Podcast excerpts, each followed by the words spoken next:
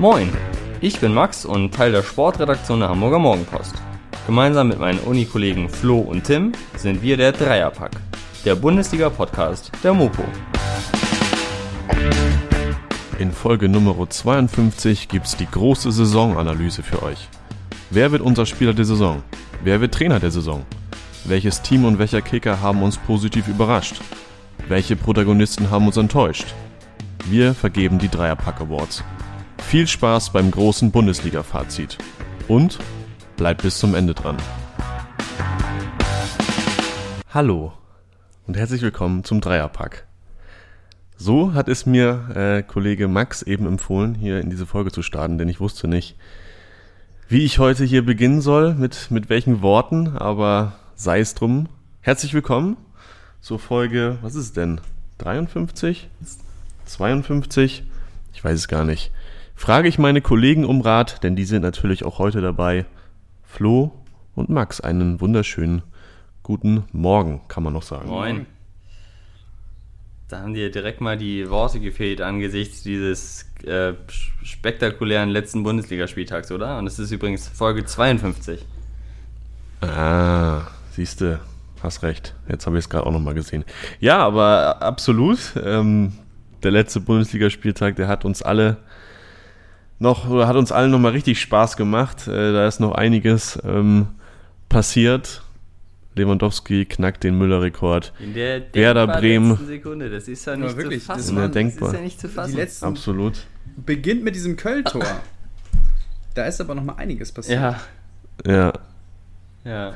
Und Genau, Werder Bremen steigt ab. Union Berlin auch nochmal mit einem fulminanten Schlusssport Richtung Europa. Und deshalb nehmen wir das heute zum Anlass, um noch einmal Fazit zu ziehen. Der Bundesliga-Podcast analysiert den Saison. Und was machen wir heute? Wir krönen, wie im letzten Jahr auch, ja, das war Folge 16, haben wir uns gerade nochmal angeguckt. Da haben wir die Saisonvorschau gemacht und jetzt ziehen wir ein Fazit und küren oder vergeben die Dreierpack Awards. Ja.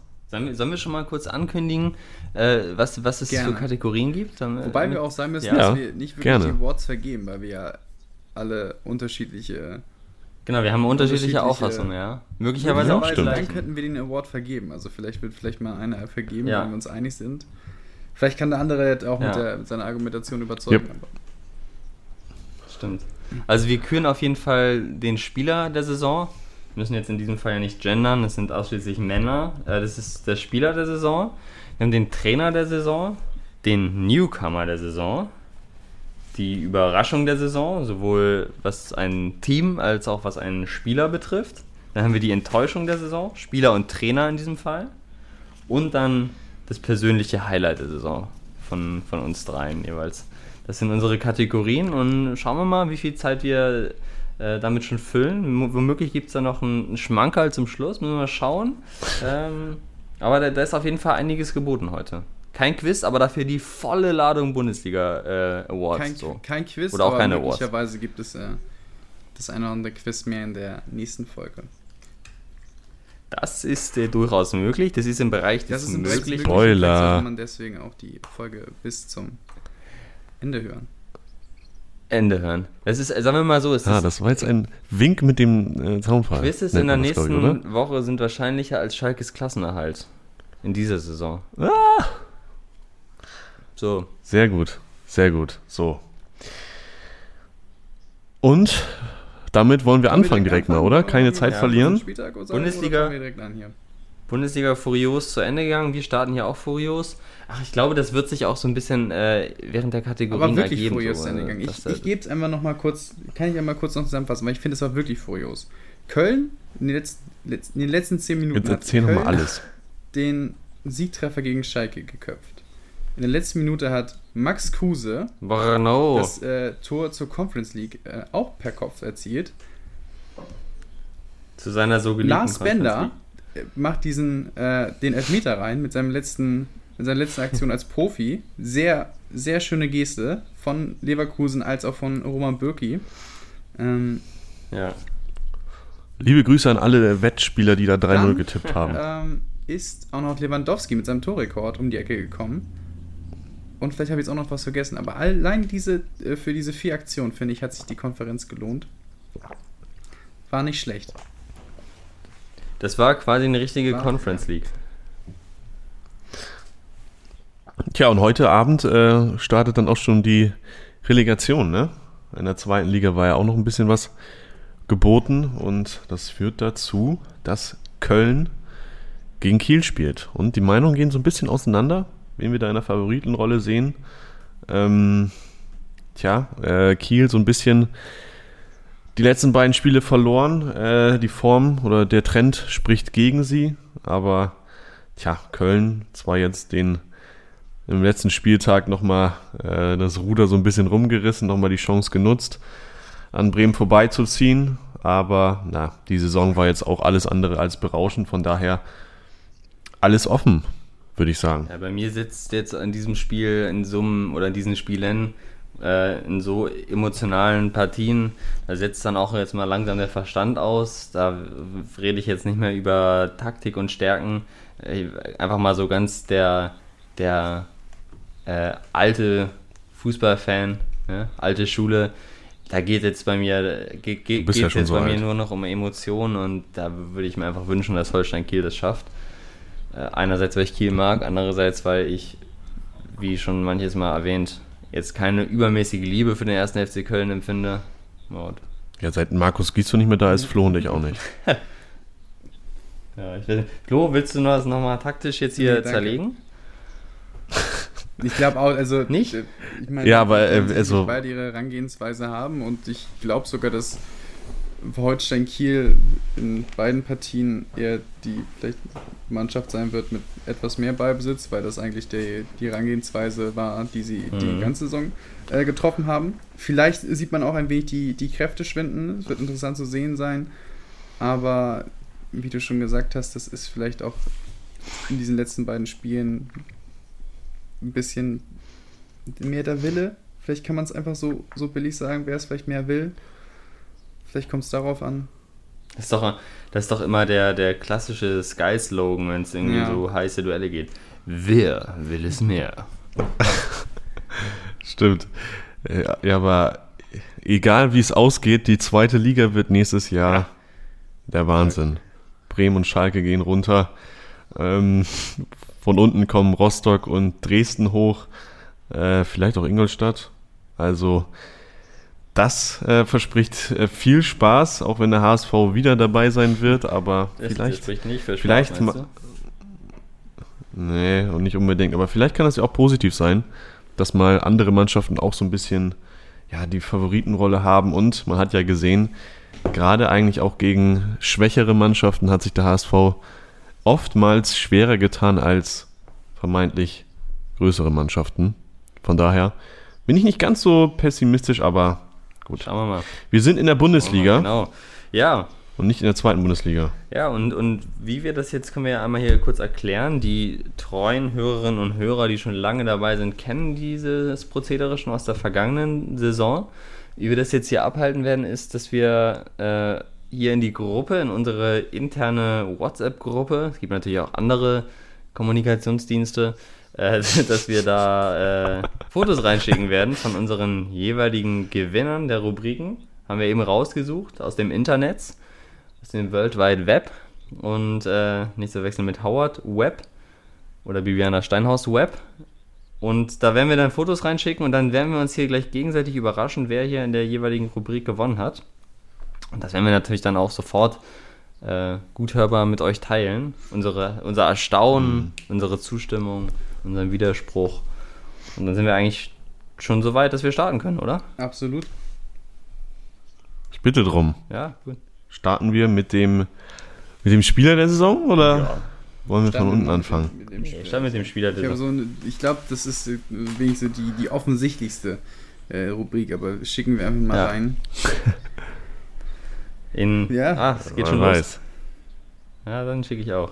Ja, Okay. Wir Was? sehen zweimal äh, Robert Lewandowski, einmal den, den Mats Hummels, den ich mit äh, weiser Voraussicht gewählt habe, weil ich mir gedacht habe, dass zweimal Robert Lewandowski schon kommen wird und natürlich auch völlig zu Recht. Torrekord gebrochen. Vielleicht einmal ein paar äh, Worte dazu, warum ich Hummels genommen habe. Äh, Hummels, äh, Ja, Kapitän, gerne. von, von Borussia Dortmund jetzt auch meiner Meinung nach zu Recht zur EM mitgenommen, äh, hat immer noch eine, eine klasse Saison gespielt, war für mich so ein bisschen der, der Anker in dieser ja, nicht so ganz leichten Saison für Dortmund, die aber unterm Strich immer noch sehr gut ist, gekrönt mit diesem DFB-Pokalsieg und der Champions League-Teilnahme, Platz 3. Das war wirklich keine einfache Saison für Dortmund. Mats Hummels hat immer Leistung gebracht, ist in seinen, seinen Werten, die er auch in der Saison gebracht hat, immer noch mit Bundesligaspitze, vielleicht sogar mit europäischer Spitze. Also ähm, auch im, im, vorangehenden, fortschreitenden Alter bringt er immer noch seine Leistung auf den Platz, ähm, hat diese Mannschaft geführt.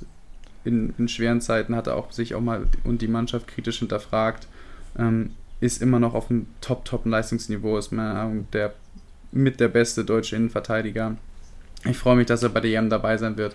Und äh, ja, Robert Lewandowski ist, ist die offensichtliche Entscheidung mit dem Torrekord. Könnt ihr gleich was zu sagen, aber ich finde, äh, Mats Hummels war mit der wichtigste Spieler für, für ja, Borussia Dortmund die Saison und hat, glaube ich, diese Saison nochmal bewiesen, dass er zu Recht äh, nochmal in die Nationalmannschaft zurückgeholt wurde. Ja, absolut nachvollziehbare Wahl. Ähm, ich habe tatsächlich auch überlegt, war ein bisschen hin und her gerissen zwischen drei Spielern. Einmal Robert Lewandowski, dann zum anderen Thomas Müller und auch Mats Hummels. Der war bei mir auch in der Verlosung. Und den hätte ich eigentlich genauso gern gewählt wie Lewandowski, äh, wie, ja, wie Lewandowski oder auch Müller. Dann habe ich mir aber nochmal überlegt, wie ich das gestern fand, als ich die Entscheidung äh, von der Entscheidung erfahren habe, dass Erling Haaland zum Bundesligaspieler der Saison offiziell gewählt wurde. Und da habe ich mir gedacht, das ist Quatsch. Das stimmt nicht. Und das hat mich dann dazu bewogen, Lewandowski, mich für Lewandowski zu entscheiden, weil am Ende des Tages ist er genau das, der Spieler der Saison. Und so gerne ich, wie gesagt, den, den Preis auch anderen gegeben hätte, ich finde alles andere, ich kann es nachvollziehen, aber es wäre aus meiner Sicht nicht richtig gewesen. Deswegen ist es für mich dann ich doch glaub, das Lewandowski. Das Lewandowski auch, dass er hier nochmal was abgreifen kann. ja. Also ich glaube auch, dass äh, ja, es war, ein Fan war doch ein Fanvoting. Ne? Ja. Von, ja, ja. von daher, also ja, kann man, kann man durchaus verstehen. Äh, ist ja auch nun jetzt so, dass Lewandowski eigentlich schon jetzt nicht das erste Jahr auf diesem Niveau steht, äh, auf diesem Niveau spielt, auch wenn das dieses Jahr nochmal äh, ein Schritt größer war, eben mit diesem Torrekord und 41 Toren. Ja, aber auch wenn es ähm, jetzt hier der berüchtigte Captain Obvious ist, man muss äh, aus meiner Sicht, auch wenn ich die ja, Wahl verstehen kann oder die Begründung, dass du auf Hummels setzt, ähm, ja, es, es gehört sich einfach oder es ist einfach, es fühlt sich richtig an, Lewandowski als Spieler der Saison zu küren, weil, ja, ich denke, es gibt keinen Spieler auf dieser Welt, der im Sturm da aktuell auf diesem Niveau spielt. Und ähm, ja, Hummels äh, finde ich doch ein bisschen überraschend, muss ich sagen. Also natürlich absolut verdient äh, zur EM fährt er jetzt auch einer der wichtigsten ähm, Spieler bei Dortmund. Das ist äh, ganz klar, aber ein bisschen überrascht, äh, überraschend tut mich das doch, weil wir haben auch äh, lange Zeit, auch ähm, inmitten der Saison, jetzt nicht äh, gegen Ende, vielleicht äh, überwiegen diese Eindrücke dann ähm, noch ein bisschen mehr, aber ähm, ja, wir haben oft Dortmund auch kritisiert für ihre Form, auch defensive Anfälligkeit, ähm, auch wenn jetzt äh, Hummels nicht immer der Hauptschuldige dafür gewesen ist, das ist auch klar, aber er hat natürlich auch mal ein paar Wackler drin gehabt.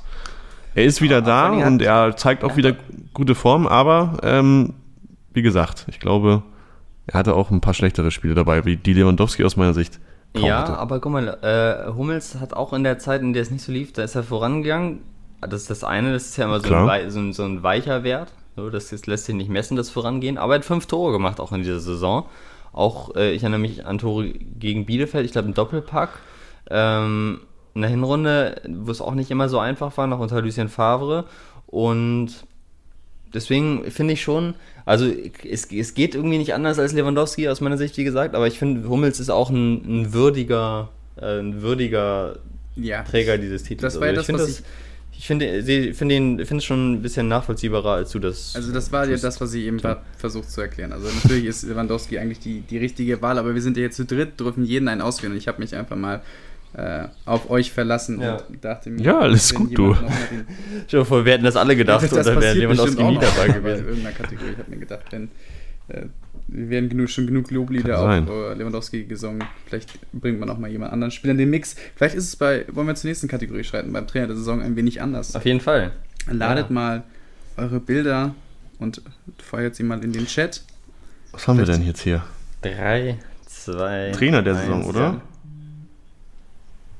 Oh, ich war leider nicht so schnell. Drei unterschiedliche Idee. Kandidaten. Drei verschiedene. äh, von mir, Bo Svensson.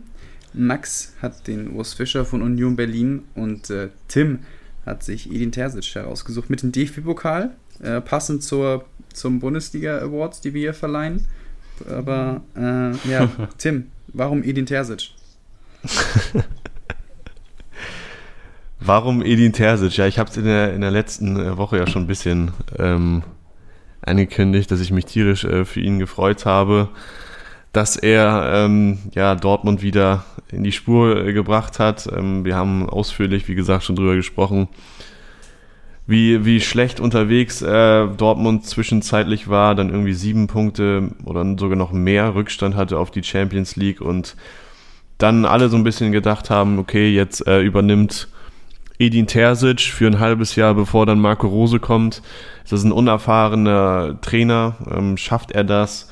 Ähm, kann er da überhaupt jetzt nochmal irgendwas bewirken? Und am Anfang lief es nicht, ja, das muss man auch ganz klar sagen, aber er hat immer ähm, an seinem Weg geglaubt, also sowieso ist er ein unheimlich äh, sympathischer Trainer, finde ich, wie er sich äh, in sämtlichen Interviews und so weiter gibt. Und auch die Spieler, wie man gemerkt hat, äh, da kommt dann auch äh, Mats Hummels, äh, den, den du eben angesprochen hattest, auch ins Spiel, der gesagt hat, ja, äh, es wird sich noch auszahlen, wie der Trainer äh, mit uns arbeitet. Das braucht alles ein bisschen seine Zeit, Zeit, die man eigentlich gar nicht so sehr hatte, aber dann mit so einem fulminanten Endspurt jetzt äh, nicht nur die Champions League zu erreichen, sondern auch den DFB-Pokal zu gewinnen. Tja, das ist für mich, ähm, auch wenn er nicht die ganze Saison da war, Grund genug zu sagen, dass er mein Trainer der Saison Es ist. gab doch dieses Interview, äh, da, als es eben auch unter Terzic noch nicht lief und er noch irgendwie einen schlechteren Punkteschnitt hatte als Mhm. Favre und ich glaube, Ecki Häuser dann Hummels gefragt hat, ja, irgendwie, was das denn nun werden solle und dass da ja eigentlich keine Verbesserung zu erkennen sei und Hummels meinte ja, doch eben schon im Training, wenn man nah Genau. genug dran sei, dann würde man es sehen und das würde sich noch auszahlen und da hat er recht behalten. Hummels, und, Spieler der ja. Saison, ne? Ja. Ja, Flo, du hast, äh, du hast dich für Bo Ja. Svensson entschieden. Nachvollziehbar, erklär aber bitte Ja. trotzdem warum. Es gibt ja auch andere auch Kandidaten. andere Kandidaten gegeben. Ich habe auch an Edin Terzic gedacht. Ähm, beide keine volle Saison äh, absolviert, Svensson wie Terzic, aber ich habe mich dann letztendlich für, für Terzic, Mhm. nicht für Terzic, sondern für Svensson entschieden. Einfach wegen der wegen dieser fulminanten Rückrunde phänomenal, was, was Mainz da abgeliefert hat, auch am letzten Spieltag, wo es eigentlich um nichts mehr für sie geht. Äh, Ja. spielen sie, liefern sie auch noch so ein Wahnsinnsspiel ab. Der hat diese Mannschaft äh, total verwandelt.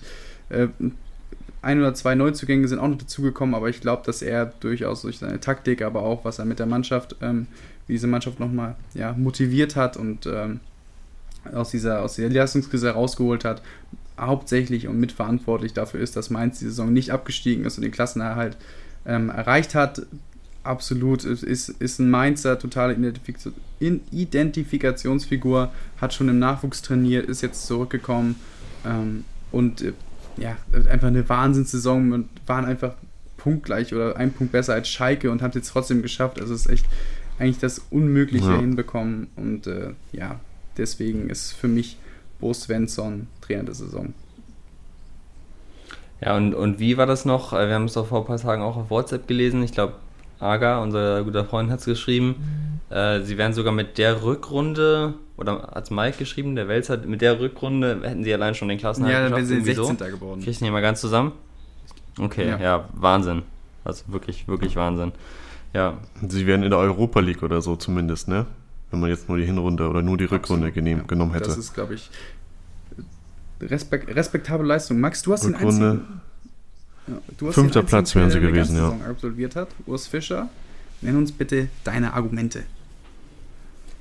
Ja, erstens hat er eine ganze Saison absolviert und er ist Trainer der Saison. Äh, Das ist das eine, was ihr mir jetzt überhaupt erst klar Oh, gemacht, Entschuldigung. äh, klar gemacht habt, dass ihr ja äh, kein, keine Trainer habt, die keine ganze Spielzeit da waren. Das ist aber auch nicht das Hauptargument, sondern ähm, ich finde einfach, dass es eine unglaubliche Leistung ist, die Union, ähm, die, Union die Union geschafft hat, die Union erreicht hat. Und es wird viel zu wenig mit seinem Namen in ja. Verbindung gebracht, weil er eben nicht der Lautsprecher ist, weil er eben nicht derjenige ist, der sich zu allen Themen immer ähm, mit, mit vielleicht auch mal unnötig, äh, weiß ich nicht, unnötig klare Haltung oder so äußert. So, er spricht darüber, wovon er Ahnung hat, nämlich Fußball.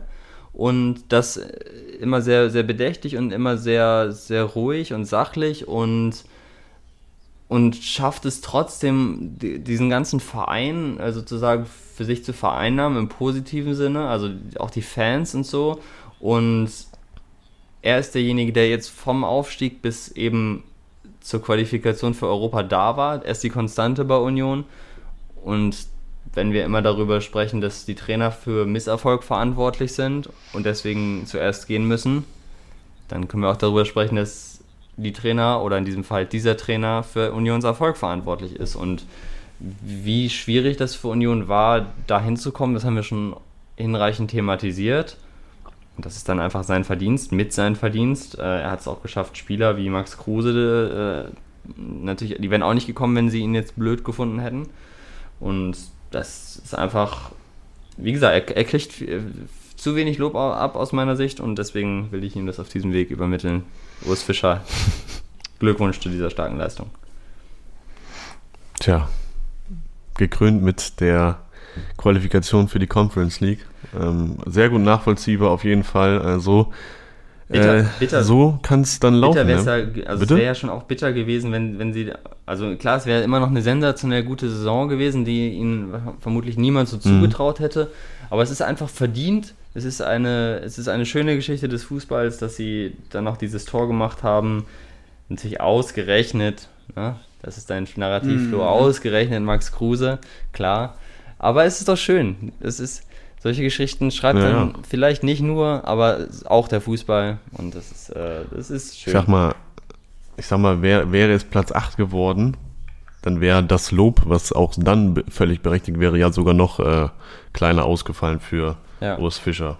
Also für den Verein, ähm, ja, der sich vom Aufstieg jetzt über eine, über eine sichere Saison jetzt direkt nach Europa ähm, katapultiert. Da können sich einige Vereine, die jetzt in der kommenden Saison in der zweiten Liga antreten werden, eine Scheibe von abschneiden, glaube ich. So ist es.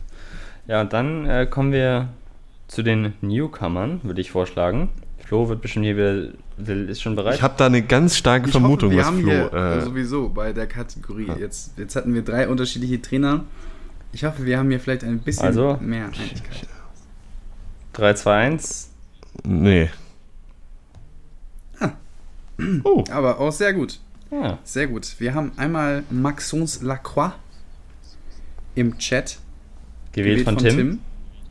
Tim. Jude Bellingham von ja. guten Max. Und äh, ich habe mich ein bisschen nischig für Silas Wamangituka entschieden. Also nischig ist es aber mitnichten. Das ist einfach der. Das ist, ist ja der. Also wir, wir alle vielleicht, lieben vielleicht ihn. Vielleicht habt ihr ihn ja auch das nicht ja, genommen, ja weil ihr wusstet, dass ich ihn. Ja, weil ihr so eine leichte Vornung hattet, warum. Ja, wir haben. Ich hätte gedacht, du nimmst ihn als Spieler ja, der Saison. Nee, das wäre vielleicht ein wenig zu, zu viel. Das, das wird dann nächste Saison wenn er denn äh, fit, fit ist zum Start.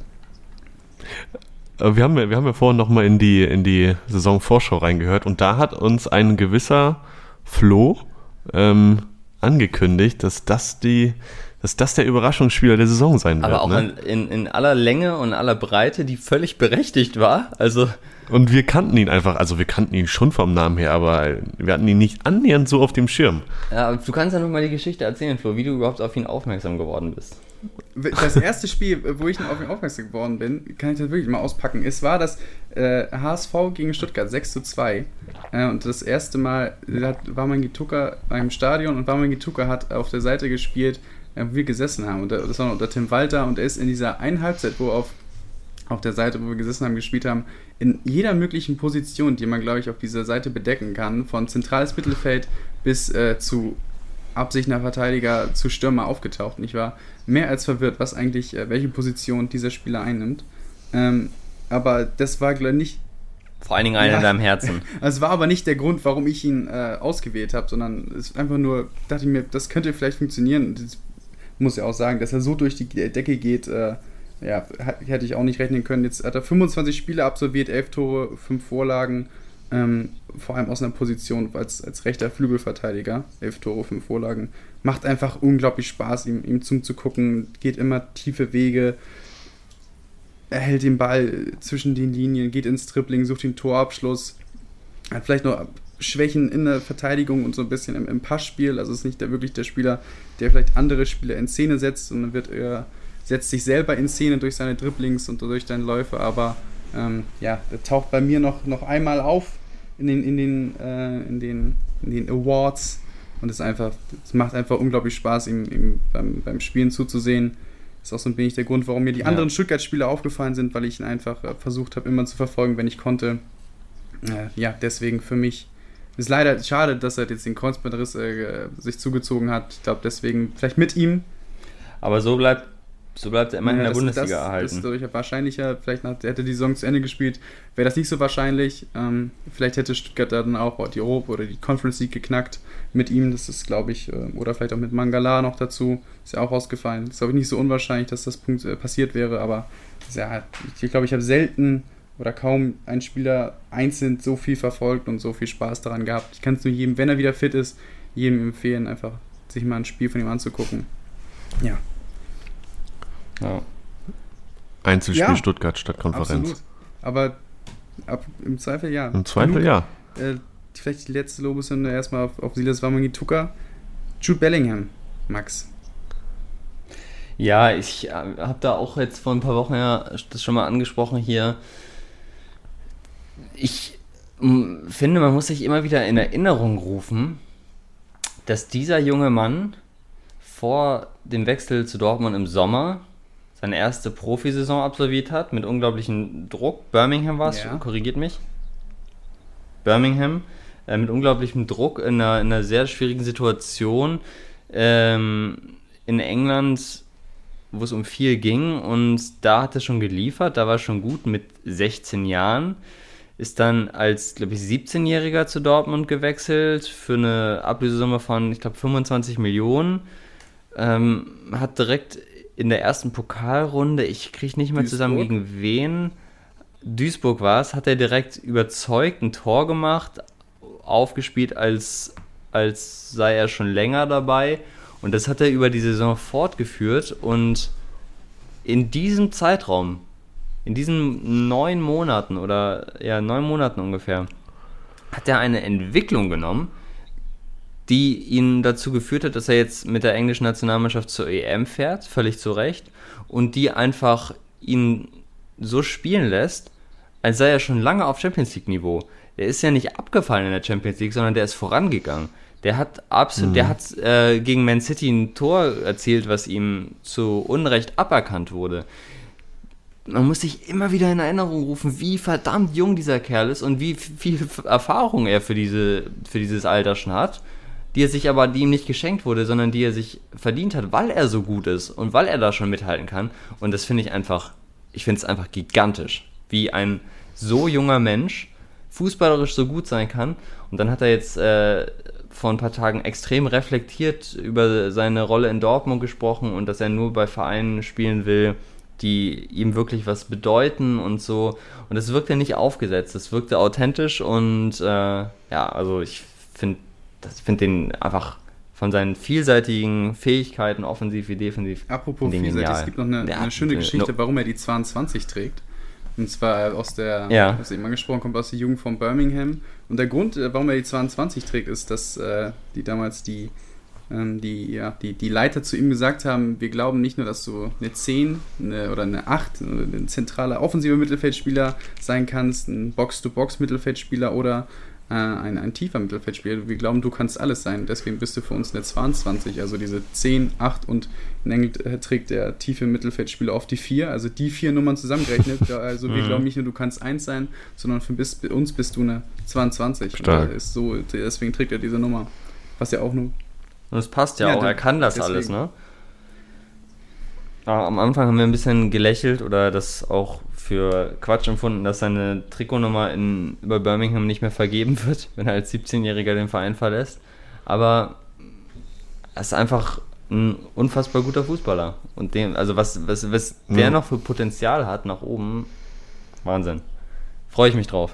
Also auf jeden Fall, also ähm, ich muss übrigens sagen, dass ich den äh, jungen Mann auch, äh, wir haben noch mal ein bisschen rausgekramt, in der Saisonprognose als Überraschungsspieler ausgemacht ja, hatte. Recht.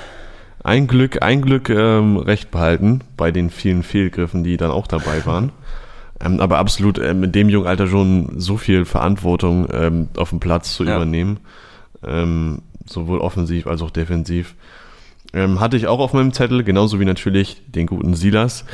Aber ich habe mich entschieden, dann im Endeffekt doch für Maxence Lacroix vom äh, VfL Wolfsburg, der auch erst im letzten Monat 21 Jahre alt geworden ist. Sprich auch noch extrem jung ist und ähm, in Wolfsburg ja mitverantwortlich war dafür, dass äh, die Wölfe in die, in die Champions League eingezogen sind. Und ich fand auch einfach, irgendeiner muss von, von Wolfsburg eigentlich auch ähm, dabei Mhm. sein, weil auch die haben eine phänomenale Saison gespielt, dem man den eigentlich auch nicht unbedingt zugetraut hätte, eben dadurch, dass sie ähm, ja keine Doppelbelastung hatten.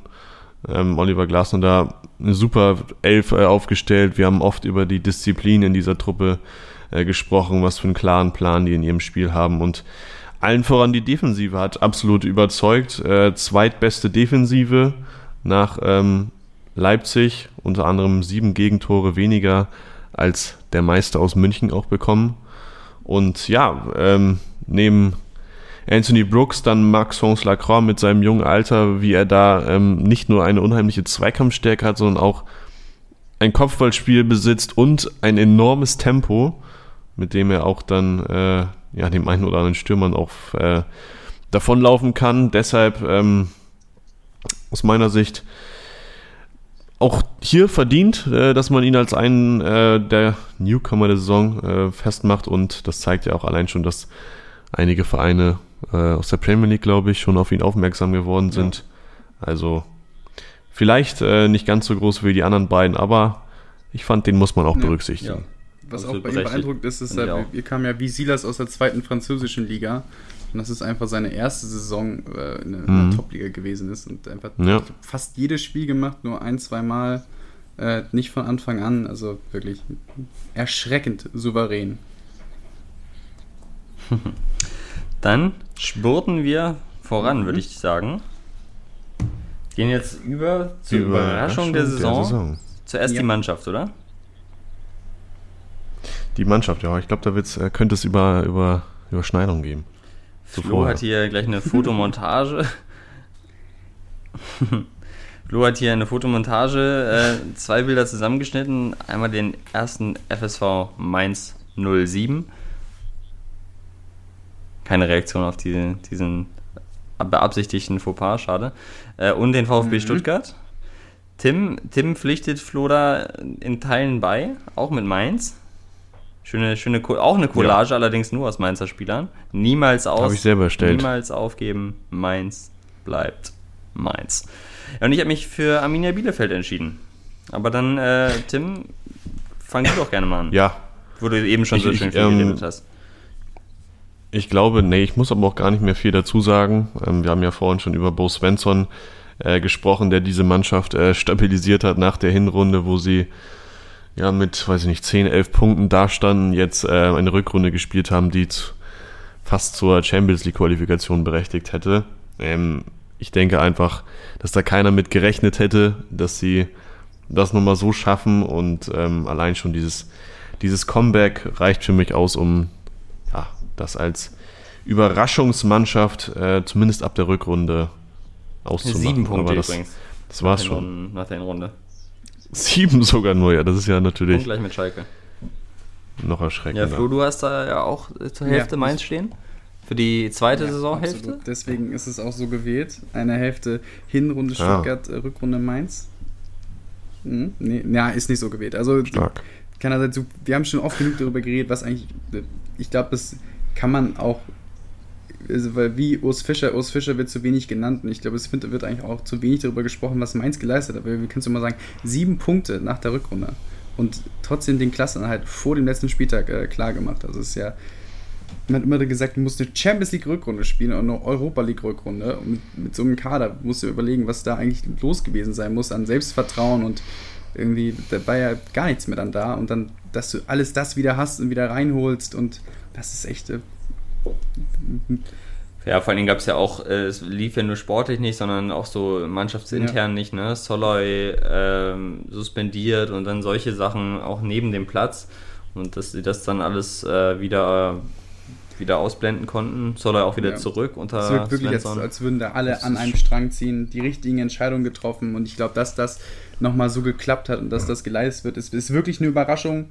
Ähm, dann auch noch zu Stuttgart. Stuttgart äh, einfach als Aufsteiger super souverän die, die Klasse gehalten, sogar noch mit Europa ges äh, gespielt. Der Kader gibt das natürlich her. Sehr viele junge, aufregende Spieler, die aber auch diese Saison wirklich ihren äh, nochmal ja, so viele kleine einzelne Geschichten.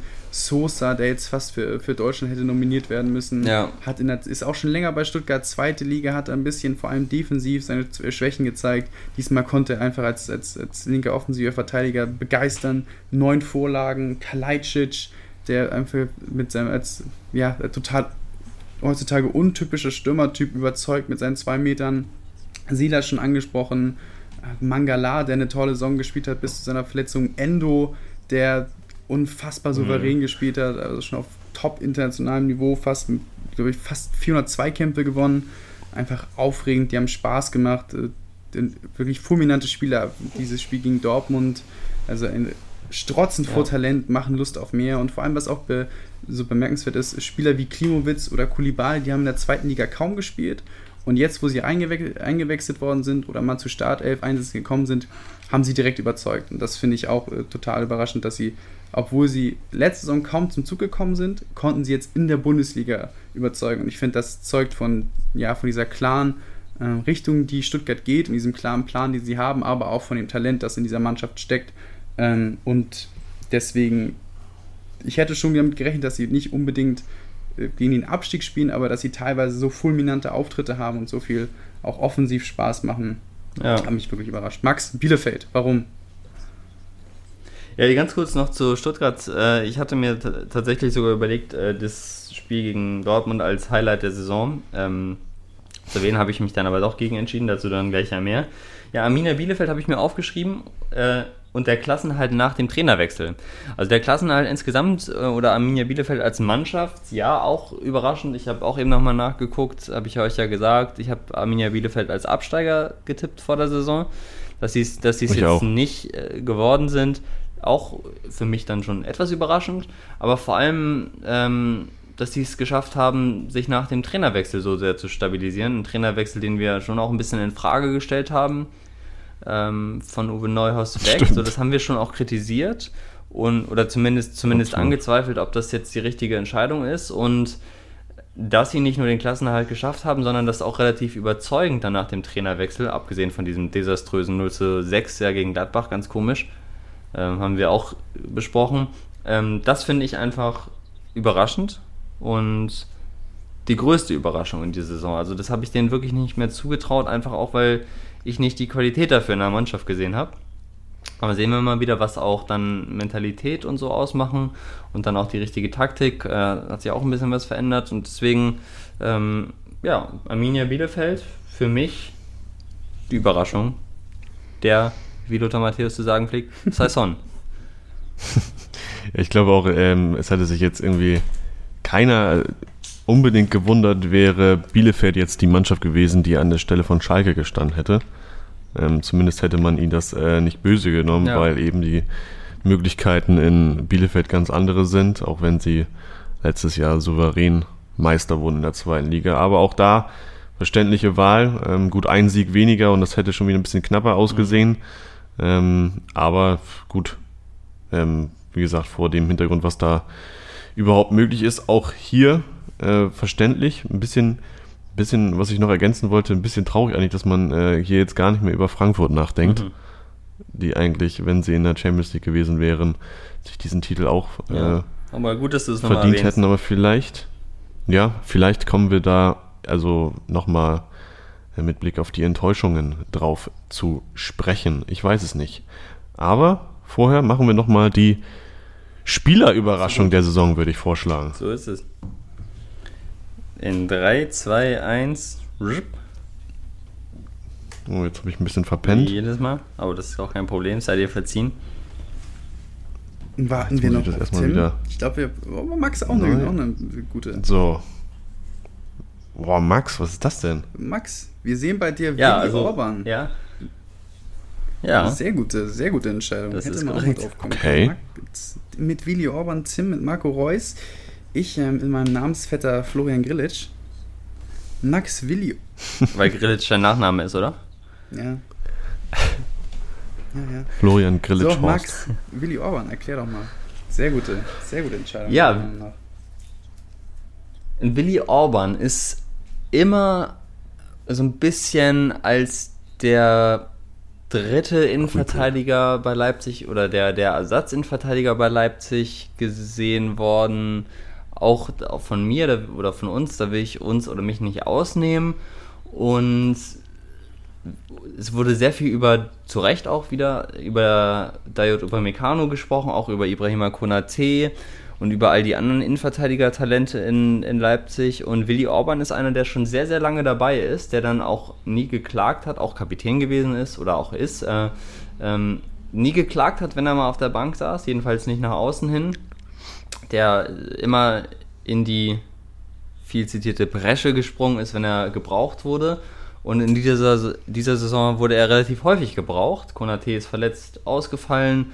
Und dann hat Willi Orban sich auf einem Niveau präsentiert, was ihn eigentlich nicht wie die Nummer 3 in der Innenverteidigung oder auch Nummer 4 erscheinen lässt, sondern wirklich wie einen stabilen Innenverteidiger auf richtig gutem Bundesliga-Niveau, auf Champions League-Niveau hat er es auch immer gut gemacht. Ähm, hat vier Tore gemacht in dieser Saison, eine Vorlage gegeben und irgendwie es ist, er hat nie gepatzt, sondern war immer auch jemand, der angedribbelt ist, der einen vernünftigen Spielaufbau hatte, der einfach defensiv richtig stabil war und äh, vor der Saison nicht in der Startelf erwartet wurde. Und da war er dann doch oft zu finden. Deswegen Willi Orban, finde ich, ich hatte auch erst andere Namen so im Kopf und dann habe ich gedacht, ach nee, da hatte letztens mal jemand drüber gesprochen und das fand ich total Ja, passend. Willi Orban, ich habe mir auch gerade nochmal seine, seine Statistiken in Sachen gewonnene Kopfbälle, Zweikämpfe, Pässe nach vorne, alles mögliche angeguckt und die Spieler, mit denen er da auf, dem, auf demselben Niveau sich die Saison unter bewegt hat, sind Mats Hummels, Marquinhos und Martin Hinteregger. Also es ist auch, wird auch bei der EM mit Ungarn antreten. Ähm, ja, Mhm. absolut.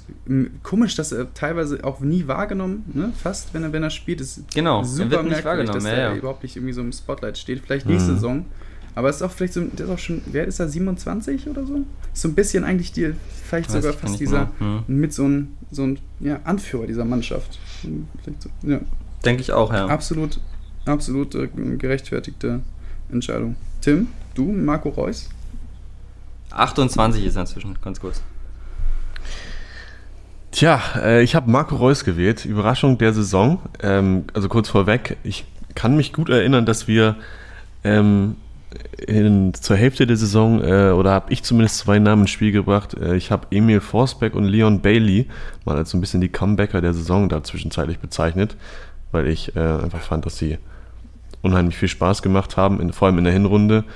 Ähm, gut, Leipzig ist jetzt trotzdem Zweiter geworden, aber Forsberg dann nicht mehr hundertprozentig so gesetzt wie in der Hinrunde und Leverkusen ebenfalls eingebrochen. Daher meine Wahl auf Marco Reus. Das wirkt jetzt vielleicht ein bisschen überraschend, weil er natürlich auch schon äh, jetzt nicht in seiner ersten Saison auf internationalem Niveau spielt und es vermutlich auch nicht seine beste Saison jemals war ja, in, oder beim BVB. Entschuldigung. Ähm, Gesundheit. oh mein Gott, Ja, jetzt was war das jetzt denn? hat's hier, jetzt hat's hier den Zuhörerinnen und Zuhörer wahrscheinlich die Ohren zertrümmert. Von. Vielleicht können, wenn wir das rausschneiden, dann wundern sich die Leute, hä, was haben die denn gehabt? Vielleicht gefällt in dem Moment auch So. einfach. Das ist bestimmt ein hoher Ausschlag in der, in der Kurve hier. Ja. Vielleicht wird er diesen, diesen Schnipsel einmal kurz ein bisschen runter, runter Stimmt. stellen. So, Wo war ich? äh, genau, ich habe gesagt, Marco Reus mit Sicherheit nicht, nicht die allerbeste Saison gespielt, ähm, aber eben deshalb, weil ich glaube, viele gedacht haben, okay, der wird jetzt langsam vom Leistungsniveau immer weiter äh, abfallen und dann irgendwann seine Karriere beenden. Aber er hat jetzt diese Saison nochmal allen Leuten gezeigt, dass er auf diesem hohen Niveau auch in der Champions League nochmal spielen kann, dass er natürlich neben Mats Hummels auch auf dem Platz äh, vorangeht, ähm, sich auch immer hinter, äh, hingestellt hat und gesagt, äh, wir kriegen das hin, vielleicht nicht ganz in so einer Überzeugung, aber auch selber ja dran geglaubt hat und ähm, ja jetzt belohnt wurde auch ähm, mit phänomenalen Leistungen äh, im Saisonendspurt und im DFB-Pokalfinale, glaube ich. Fährt nicht mit zur EM aus freien Stücken, aber auch da wäre eine Nominierung nicht äh, ungerechtfertigt gewesen, sondern völlig verdient nach dieser Saison aus meiner Sicht. Mhm. Von daher, weil ich glaube, das haben viele ihm nicht mehr zugetraut, aber er es ja nochmal allen bewiesen hat, ist er meine positive Überraschung. Ja, finde ich auch. Finde ich völlig in Ordnung, die Wahl. Aber Flo. Oh, ein Glück. Ja, also man kann natürlich auch dagegen argumentieren, aber ich finde, nee, ich finde das nachvollziehbar. Also, er hat sich vielleicht auch, vielleicht hat Übrigens, er sich auch äh, selbst überrascht am meisten. Ja, und äh, was dazu kommt, das nur noch als kurze Ergänzung, er hat dieses Mal 32 Bundesligaspiele mhm. absolviert. Ich weiß nicht, wann er das äh, davor mal gehabt hatte, angesichts der ganzen Verletzungen. Ja. Aber Flo, so, sofern du nichts mehr ergänzen möchtest, hast du äh, noch einen ganz anderen Kandidaten ja, von, äh, von TSG Hoffenheim. Ähm, und zwar für seine kurze Zeit, in der er als Innenverteidiger ausgeholfen hat und als Innenverteidiger in der Dreierkette gespielt hat, kam so ein bisschen zustande, weil die Hoffenheimer äh, ja, durchaus Verletzungspech hatten und sehr viele Ausfälle. Und dann hat Florian Grilic eigentlich im zentralen Mittelfeld beheimatet äh, da hinten ausgeholfen und hat äh, ja einen dermaßen guten ballspielenden Innenverteidiger abgegeben, dass äh, mich das wirklich beeindruckt hat. Ich erinnere mich da an ein Spiel gegen Union Berlin zurück in der Rückrunde, wo wirklich, der, der lief alles über Florian Grilic. Also er hat erinnert mich so ein bisschen an, an Edmund Tapsoba, der vielleicht sicherlich mit seiner Leistung die Saison auch eine Erwiderung verdient hätte, aber ja, Florian Grillitsch, also was das an Werten hatte, da in, in Sachen auch wieder äh, abgeschlossene Dribblings, auch als Innenverteidiger, die Passeröffnung, die er gespielt hat, ist einfach ja, beeindruckend und wirklich, wie, wie vielseitig er ist, äh, vom, vom zentralen Mittelfeldspieler zum Beispiel den Innenverteidiger zurück beordert und das Spiel lief komplett über ihn. Also da war wirklich der Dreh- und Angelpunkt auch defensiv hatte er, ist er natürlich im Kopfballspiel so ein bisschen seine Schwächen gehabt, aber was er da wirklich auch an, an Gängen nach vorne gemacht hat und äh, ja, einfach an Ballsicherheit und wie er das Spiel gelenkt hat, wirklich beeindruckend. Wie gesagt, nicht seine Stammposition, aber ich glaube wirklich, dass Florian Grilic eigentlich auch nach dieser Saison und allein nach dieser Leistung auf der Innenverteidigerposition absolut äh, einen Wechsel zu einem Top-Team äh, verdient hätte ich würde wirklich, wenn der Innenverteidiger spielt und in so einer Formation, glaube ich, dass er da wirklich jeder Mannschaft eigentlich weiterhelfen kann, auch den, den Top-Mannschaften dieser Welt. Also was der da abgeliefert hat auf der Position, war wirklich, wirklich beeindruckend. Ich glaube, zwei Innenverteidigung ist nicht ganz, ganz das, was ihm äh, zugunsten kommen würde aufgrund seines Spielstils. Dafür ist er vielleicht defensiv ein wenig zu schwach, aber wenn er da in der aus der wirklich das Spiel aus der Mitte heraus aufbauen kann, mit nach vorne gehen kann, das Spiel eröffnen. Also das ist wirklich top, top Bundesliga-Niveau und deswegen ja, Florian Grillitsch meine Überraschung der Saison. Als Innenverteidiger. Ja, ein bisschen weniger offensichtliche Wahl, aber finde ich, also die haben wir hier alle ja. bei der Überraschung, so ein bisschen so eine kleine Überraschung. Ähm, ich habe es jetzt gar nicht so sehr vor Augen. We weißt du, wie viele Spiele er ungefähr da gemacht ja, hat auf der Position? Maximal zehn, glaube ich. Also zum Ende der mhm. Saison mhm. ist er wieder dann äh, in, das, in die, in die Doppelsechs zurückgerutscht, als, als Freiburg, äh, Hoffenheim wieder in dieses 4-2-3-1 gewechselt hat. Vorher haben sie ja in, dem, in der, in der Dreierkette gespielt. Ähm, und da ist er dann zurück. Es müsste ungefähr kurz nach der, kurz nach der äh, Winterpause, Anfang des Jahres gewesen sein. Er hat wirklich auch nicht viele Partien da absolviert. Dann hat sich ja das äh, mhm.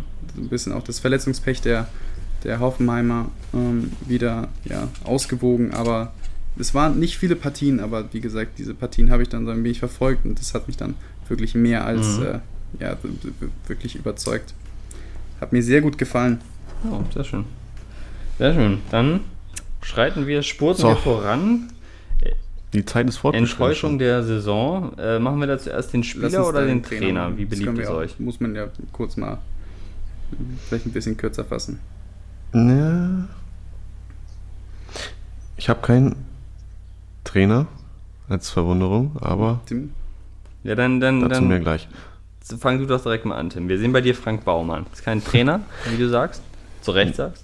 Nee, es ist, es ist kein Trainer, Frank Baumann, aber ich habe letzte Woche drüber gesprochen, ähm, dass äh, ich glaube, wenn das schief geht, was am Wochenende schief gegangen ist, dann ähm, wird Frank Baumann ein gehöriges Problem haben. Jetzt hat er zwar kein Problem, weil er vermutlich oder offen, offenbar ähm, schon, doch in Bremen. Ein Bitte? Problem hat er schon, sage ich. Ja, ich meine kein persönliches Problem. So er hat kein Jobproblem. So. Ähm, ja, weil er sich eben entschieden hat, nach die, auch wenn die Niederlagenserie vielleicht dafür gesprochen hat, äh, sich von Florian Kofeld zu trennen. Äh, ja, dann einen Spieltag vor Schluss nochmal das äh, zu machen, was letzte Saison gut gegangen ist mit Kofeld.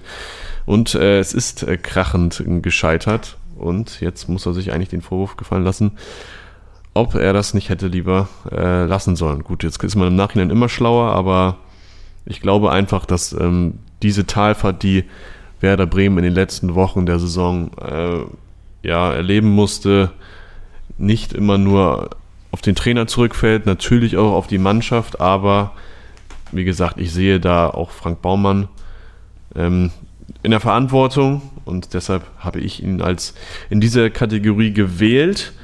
Und ähm, ihr beiden habt nicht Adia Hütter, ihr habt nicht Marco Rose, die beide auch durch ihren Wechsel äh, ja, ein bisschen für einen Einbruch gesorgt ja, haben bei ihren über Vereinen. Marco Rose noch nachgedacht. Das ja, aber ich glaube, nach, nach, nach Ja. der, der, der, Aber jetzt habt ihr- beiden da wirklich, es wäre glaube ich vermessen, das eine Enttäuschung zu nennen. Ich meine, Habe ich, hab ich dann also, auch gedacht. Okay, ja. Frankfurt hat ja immer noch die, die Euroleague Eher bei, schon eher bei Gladbach. Zum Ende hin ist aber als Gesamtpaket die Saison ist natürlich ne, schon sehr, sehr stark und äh, habe ich auch mal so im Nachhinein überlegt, jetzt wird er für die letzten Spiele sehr kritisiert, äh, Hütte, aber ich glaube so insgesamt auf die Saison gesehen und auf die Frankfurter Zeit war das schon sehr erfolgreich und glaube ich, das kann man auch für Rose sagen. Tolle Champions League-Saison, aus der Gruppe erstmal weiterzukommen, da mit Inter Mailand und, äh, und Real Madrid, das ist auch nicht schlecht. Ja. Ja, muss man auch erstmal einem gelingen und dann ähm, Mit dem italienischen Meister und dem, und dem Champions League Halbfinalisten, ne? und muss dann man schon mal gegen den sagen. englischen Meister auszuscheiden. Das ist schon äh, Ja, stimmt. sehr respektabel. Dann, glaube ich, ein bisschen durch die, durch die Vereinswechsel so, so, so ein ja, schlechtes Licht gestellt worden, aber ich glaube, beide noch eine relativ gute Saison absolviert, den Umständen entsprechend. Wir haben beide einen Schalke-Trainer, Max. Ich habe Christian Ja, Groß, du hast David. Wagner.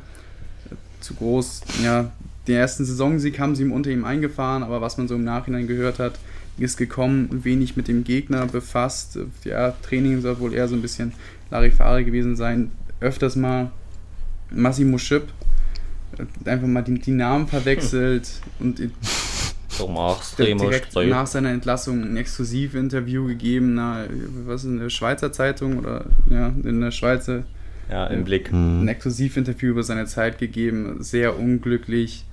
Ähm, ja, das ging irgendwie total nach hinten los, die Aktion. Auch wenn sie den ersten Sieg geholt haben, den kann man vielleicht eher der exzeptionellen Leistung von Amin Harid an dem Tag verdanken, aber ja, das war irgendwie.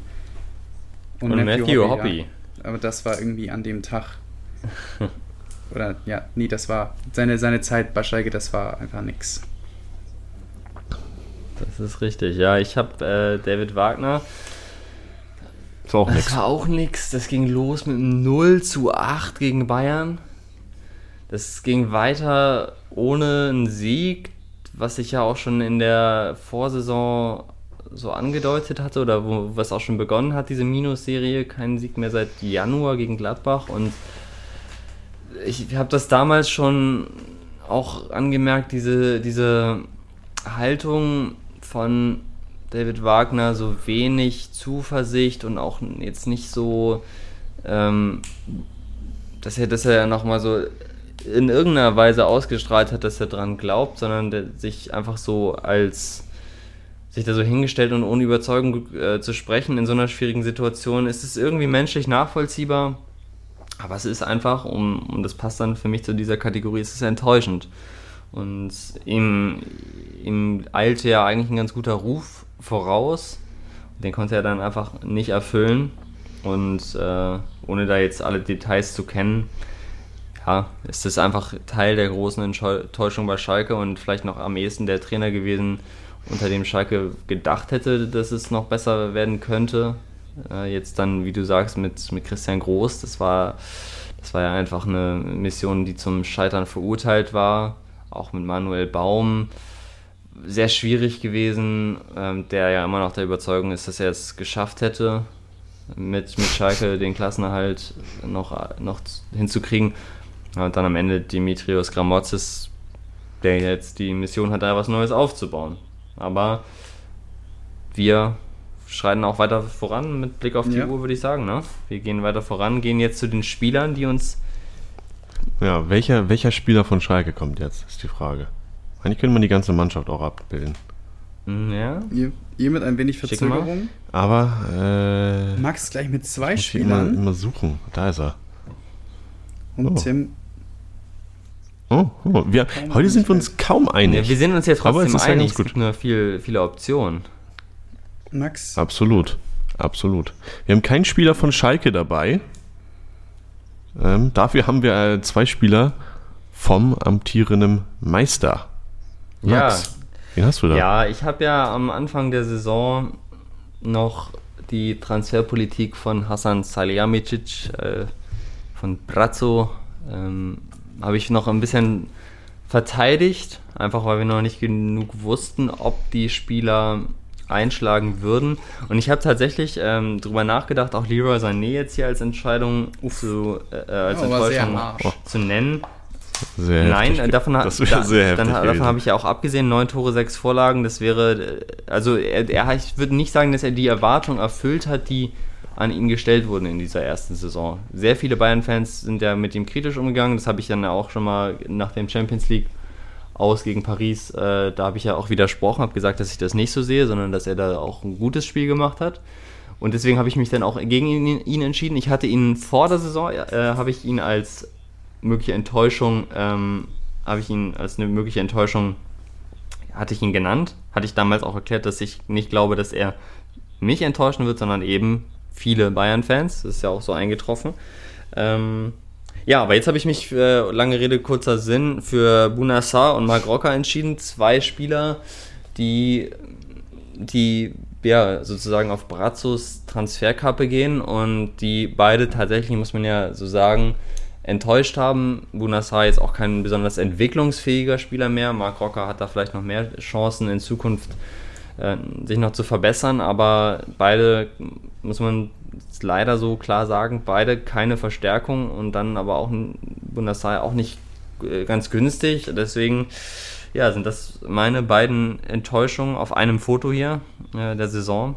Und Flo, du, du überraschst mich ein bisschen. Du hast hier jemanden im gelben Trikot mhm.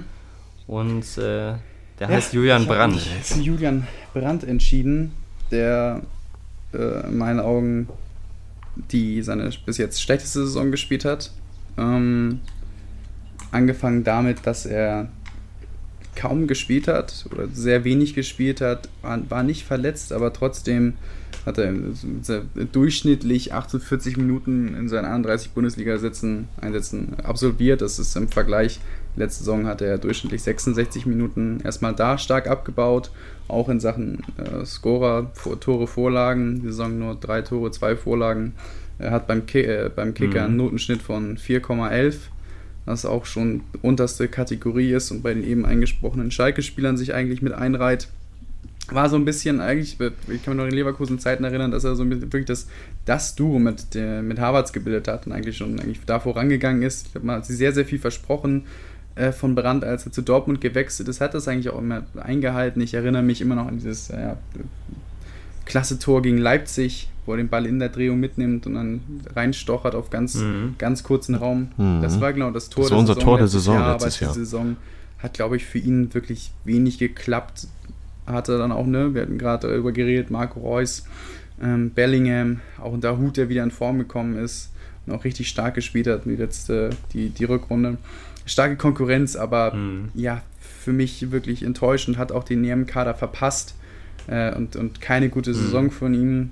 Ähm, aber ich würde mich freuen, wenn es wenn er, wenn, wenn er nächste Saison wieder durchstarten kann, weil ja, in Leverkusen-Zeiten hat er richtig Spaß gemacht, hat das Talent, hat die Anlagen ähm, und ja, hoffe, dass er diesen Durchhänger vielleicht äh, dann wieder. Hm. Tim? Tim, äh, ich habe da jemanden stehen, ich wollte, oder es musste, glaube ich, aus meiner Sicht noch jemand von, Abs von einem Absteiger da irgendwie stehen, nicht von Schalke, aber von Werder Bremen. Ich habe dort Milot Rashica stehen. Ähm, es ist jetzt vielleicht ein bisschen fies, ihn jetzt irgendwie hier zum Gesicht des Abstiegs machen zu wollen. Also das ist ja klar, dass es da irgendwie ein gemeinschaftliches Versagen ähm, in Bremen in den letzten Wochen waren. Aber die Begründung ist äh, Milot Rashica, weil ich glaube einfach, dass er, wenn er so stark gewesen wäre wie in den letzten Jahren, ähm, diese Saison hat er nur halb so viele Scorerpunkte wie im letzten Jahr zum Beispiel gehabt. Ähm, immerhin waren es acht, aber sein erstes Saisontor datiert auch erst vom 28. Spieltag. Das ist vielleicht ein bisschen, bisschen sehr spät und ich glaube einfach, dass er ähm, bei richtig guten Leistungen, er wurde ja unter der, vor der Saison auch nicht umsonst irgendwie mit Leipzig in Verbindung gebracht und so weiter.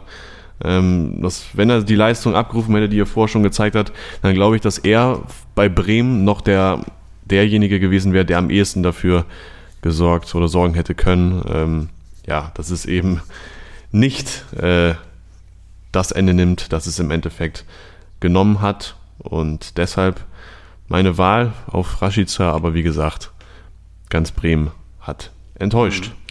Mhm. Ja, und er war ja auch dann zu keinem Zeitpunkt der Saison eigentlich, und das fand ich eigentlich erschütternd, wirklicher Stammspieler, ne? Also ja. Das ist schon erstaunlich bei jemandem, der ja auch wieder nicht zu Unrecht mit Leipzig in Verbindung gebracht wurde und auch gezeigt hat, was er kann in der Vergangenheit.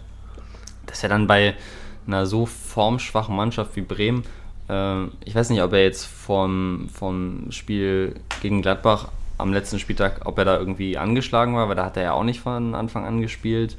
Das ist schon mhm. bezeichnend, ja. Das darf man schon als Enttäuschung bezeichnen. Und dann sind wir Bitte. Dann sind wir beim Highlight der letzten Kategorie. Der letzten Kategorie. Ich habe die Uhr nicht im Blick. Ich glaube, wir reden schon eine ganze Weile, ja, oder? Bei, eigentlich würden wir jetzt beim letzten Fragen des Knapp eine Stunde. Knapp ein Stündchen. Ja, dann, äh, dann lass uns, uns doch jetzt hier zum, zum persönlichen Highlight der Saison fortschreiten. Ja. Yeah. Letzte Kategorie.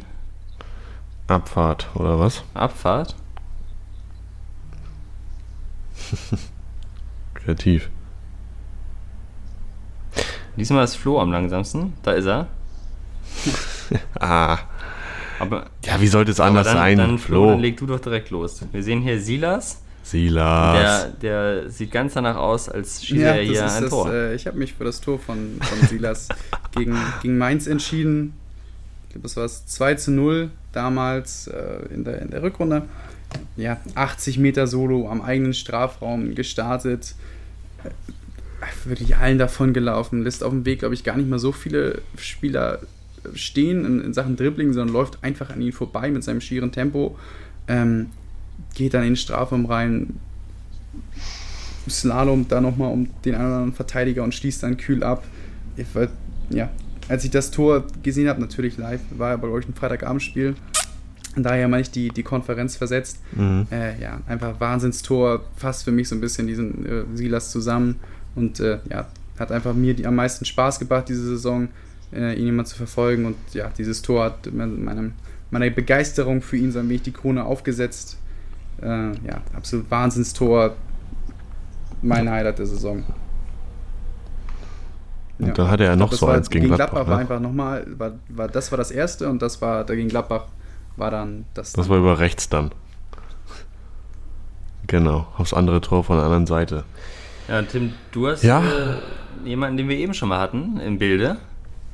Wieder oberkörperfrei. Ja, ist, äh, es ist äh, Robert Lewandowski. Ähm, ich muss einfach sagen, diese äh, Auktion, das wurde jetzt eben schon erwähnt und deshalb muss jetzt auch nicht mehr viel gesagt werden, aber äh, ich glaube, ich habe mich äh, selten für einen äh, einzelnen Spieler so sehr ähm, gefreut oder ich bin selten so ausgerastet vor dem Fernseher, als ich gesehen habe, dass der dann noch äh, in der Konferenz dann man hat irgendwie schon, wie viele Tore haben sie gemacht? Gegen fünf gegen Augsburg und jedes Mal, als dann ein Tor in München kam, haben wir gedacht, jetzt macht er ihn, jetzt macht er ihn und es kam nicht und kam nicht. Und dann ging es auf den anderen Plätzen drunter und drüber und dann plötzlich in der 90. wenn als keiner mehr gerechnet hat, kam das Tor in München und dann hat man es gesehen, er hat es geschafft und ja, ich fand einfach, das war ein phänomenaler Augenblick, gekrönt mit, ja, natürlich dem Rekord und auch hier wirklich die Geschichten schreibt eigentlich nur die Bundesliga und das bleibt mir, glaube ich, noch ein bisschen in Erinnerung. Sehr schön. Ja, ich habe mich hier für ein, ein ganzes Spiel entschieden. Äh, Rückrunde Bitte. Bayern gegen Dortmund. 4 zu 2 für Bayern. Und ich habe mich einfach deswegen für dieses Spiel entschieden, weil mich das so sehr an die, in anderen Aufführungen, alten Zeiten erinnert hat. Äh, an die Zeiten, in denen zwischen Bayern und Dortmund hoch herging mit Ian Robben, der einen Elfmeter verschossen hat und so. Und auch die Zeiten, in denen Dortmund Meister wurde und auch Bayern oft besiegt hat. Und das sah ja in diesem Spiel auch ganz danach aus. Wir sehen hier äh, Erling Haaland nach neun Minuten hatte Dortmund mit 2-0 in Führung geschossen und dann, dann stand es zur Halbzeit 2-2. Es war bis zum Ende, bis zur 88. Minute unentschieden. Äh, Dortmund hatte auch Chancen, hätte den Elfmeter kriegen können. Dann diese strittige Szene mit dem Ballgewinn von Sané, also das ist so, so, so ein Sané-Wendepunkt der Saison, äh, wo er diesen Ball gewinnt mit viel Körpereinsatz und dafür sehr gelobt wurde, mehr als für jedes Tor. Ähm, was dann das 3 zu 2 von Goretzka eingeleitet hat, dann macht Lewandowski noch seinen Hattrick komplett und Dortmund eigentlich auch sehr aufopferungsvoll gekämpft und das war aber auch so ein Spiel, was Bayern dann auf also in Richtung Meisterschaft äh, sehr, ja, sehr geholfen hat, mental und auch dann nach Punkten logischerweise mit, mit rein an der Zahl. Das, das war schon einfach ein sehr, sehr packendes Spiel, fand ich. Und das war mein persönliches Highlight der Saison. Tja, damit haben wir es. Wahnsinn. Wahnsinn. Saison vorbei. Wir haben auch noch, äh, Saison Bitte? vorbei. Folge auch jetzt so gut wie. ja, wir haben noch äh, für uns eine Elf der Saison zusammengestellt, aber ich glaube, das, äh, das lassen wir euch äh, auf Instagram wissen, wie die Ja, aussehen, ne? ich- Flo, oder wie machen wir es? sagen. Und alle, die kein Instagram besitzen, können uns auf anderen Wegen kontaktieren, dann schicken wir ihnen das auch gerne so zu. Per Post oder, oder per Brieftaube. Per PDF. Geht alles. Tja, so geht eine Saison vorbei, ne? Ja, echt Wahnsinn. Wahnsinn. Wobei, jetzt haben wir noch haben die sie von Relegation. Tag 1 begleitet. Ja, stimmt. Eine ganze Saison haben wir begleitet äh, mit dem mit dem Dreierpack. Äh, hat viel Spaß gemacht, diese Saison, muss ich sagen.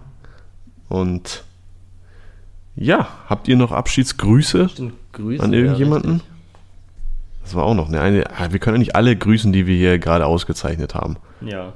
Ich würde dann noch Hansi Flick grüßen und ihm viel Stimmt. Erfolg bei der Nationalmannschaft wünschen. Sehr fair. Dann kann man auch einfach mal Jogi Löw dann grüßen, lösen wir doch, äh, Tim Walter. Viel Glückwünsche. Und den auch. Viel Erfolg. Ja, denn natürlich, äh, die Saison ist vorbei, aber jetzt geht es ja erst richtig rund mit dem Fußballsommer. Sehr schön. Wen grüßt du, Tim? Ja, Tim Walter, Ah, habe ich okay, doch gesagt. Ja. Ja, jetzt, wo wir schon neuen Leuten viel Erfolg wünschen, muss das ja auch beim HSV geschehen. Alles klar. In diesem Sinne bedanken wir uns für eure, eure Aufmerksamkeit. Nächste Woche senden wir nochmal für diese Saison und dann äh, sagen wir eigentlich bis dahin Cheng Shahin, oder? Bis nächste Woche. So. Robin Knoche. Ciao. Malik?